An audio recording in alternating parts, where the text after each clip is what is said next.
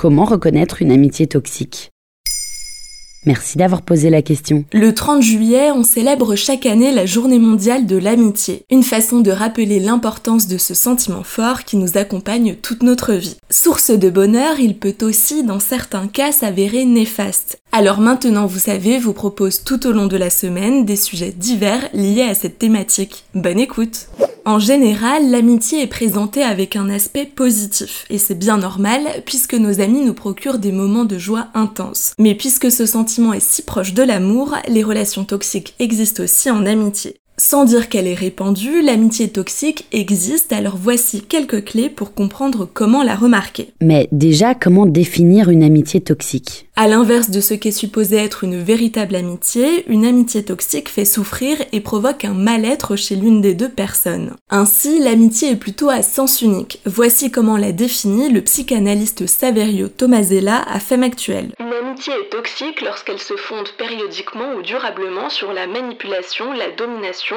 l'emprise, le vampirisme ou l'utilisation de l'autre. Comment une personne peut-elle reconnaître une amitié toxique? Il n'est pas toujours facile d'identifier une amitié toxique selon le niveau d'emprise de la relation. Les spécialistes, psychologues et psychanalystes alertent sur plusieurs points, notamment si vous ressentez une inégalité dans la relation, souligne la psychologue clinicienne Marion Blick à Madame Figaro. La réciprocité, la mutualité est essentielle dans une amitié. Il faut se sentir respecté et soutenu autant qu'on respecte et soutient l'autre. Si l'amitié est trop déséquilibrée, cela devient rapidement un poids.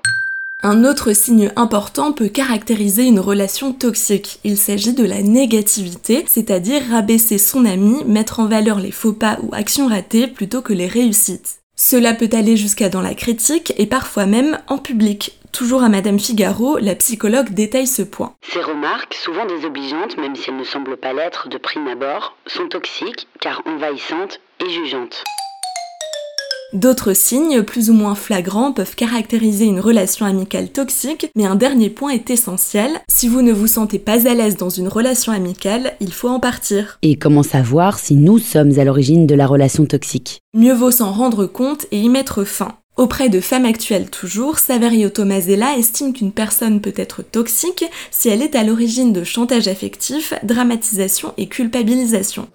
Mais attention, il faut aussi veiller au poids des mots, parce que dans une amitié, il arrive dans la plupart des cas qu'une personne soit plus réactive, présente et disponible que l'autre. L'important est que les personnalités et caractères de chacun soient clairs sans que cela ne pose de problème.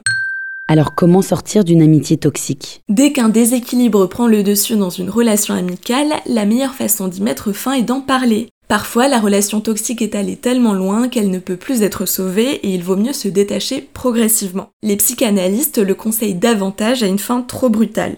La fin d'une relation amicale peut malheureusement provoquer un chagrin d'amitié. Nous vous invitons d'ailleurs à écouter notre épisode sur le sujet. Y mettre un terme reste essentiel, rappelle la psychothérapeute Dominique Chapeau à Doctissimo. La rupture est salutaire lorsque la relation ne nous apporte plus de plaisir, non pas au sens de l'amusement, mais de la plénitude. Voilà comment reconnaître une amitié toxique. Maintenant, vous savez, un épisode écrit et réalisé par Pauline Weiss. Ce podcast est disponible sur toutes les plateformes audio et pour l'écouter sans publicité, rendez-vous sur la chaîne Bababam Plus d'Apple Podcast.